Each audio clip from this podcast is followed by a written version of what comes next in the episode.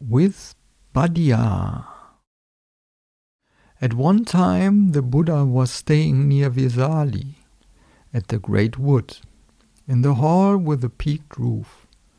Then Bhaddiya the Licchavi went up to the Buddha, bowed, sat down to one side, and said to him, Sir, I have heard this. The ascetic Gotama is a magician. He knows a conversion magic and uses it to convert the disciples of those who follow other paths.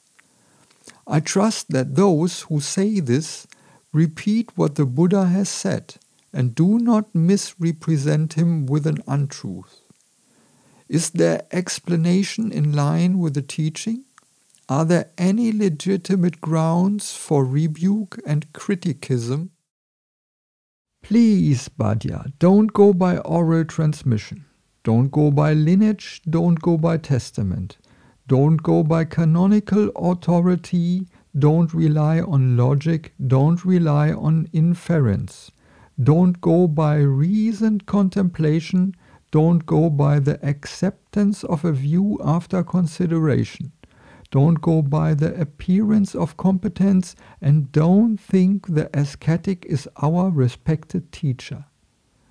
But when you know for yourself these things are unskillful, blameworthy, criticized by sensible people, and when you undertake them they lead to harm and suffering, then you should give them up. What do you think, Bhaddiya? Does greed come up in a person for their welfare or harm? Harm, sir. A greedy individual, overcome by greed, kills living creatures, steals, commits adultery, lies, and encourages others to do the same. Is that for their lasting harm and suffering? Yes, sir. What do you think, Bhaddiya?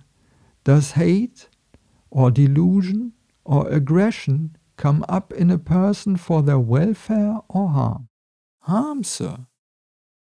An aggressive individual kills living creatures, steals, commits adultery, lies, and encourages others to do the same. Is that for their lasting harm and suffering? Yes, sir. What do you think, Bhaddiya? Are these things skillful or unskillful? Unskillful, sir. Blameworthy or blameless? Blameworthy, sir. Criticized or praised by sensible people? Criticized by sensible people, sir. When you undertake them, do they lead to harm and suffering or not? Or how do you see this? When you undertake them, they lead to harm and suffering. That's how we see it. So, Bhaddiya, when we said, please, Bhaddiya, don't go by oral transmission, don't go by lineage, don't go by testament, don't go by canonical authority, don't rely on logic, don't rely on inference, don't go by reasoned contemplation, don't go by the acceptance of a view after consideration, don't go by the appearance of competence and don't think the ascetic is our respected teacher. But when you know for yourself, these things are unskillful, blameworthy, criticized by sensible people, and when you undertake them, they lead to harm and suffering. Then you should give them up. That's what I said, and this is why I said it. Please, Bhaddiya, don't rely on oral transmission and so forth. But when you know for yourself, these things are skillful, blameless, praised by sensible people, and when you undertake them, they lead to welfare and happiness, then you should acquire them and keep them. What do you think, Bhaddiya? Does contentment, love, understanding, benevolence, come up in a person for their welfare or harm? Welfare, sir. An individual who is benevolent, not overcome by aggression, doesn't kill living creatures, steal, commit adultery, lie, or encourage others to do the same. Is that for their lasting welfare and happiness? Yes, sir. What do you think, Bhaddiya? Are these things skillful or unskillful? Skillful, sir. Blameworthy or blameless? Blameless, sir. Criticized or praised by sensible people? Praised by sensible people, sir. When you undertake them, do they lead to welfare and happiness or not? Or how do you see this? When you undertake them, they lead to welfare and happiness. That's how we see it. So, Bhaddiya, when we said, please, Bhaddiya, don't go by oral transmission, don't go by lineage, don't go by testament, don't go by canonical authority, don't rely on logic, don't rely on inference, don't go by reasoned contemplation, don't go by the acceptance of a view after consideration. Don't go by the appearance of competence and don't think the ascetic is our respected teacher. But when you know for yourself these things are skillful, blameless, praised by sensible people, and when you undertake them, they lead to welfare and happiness.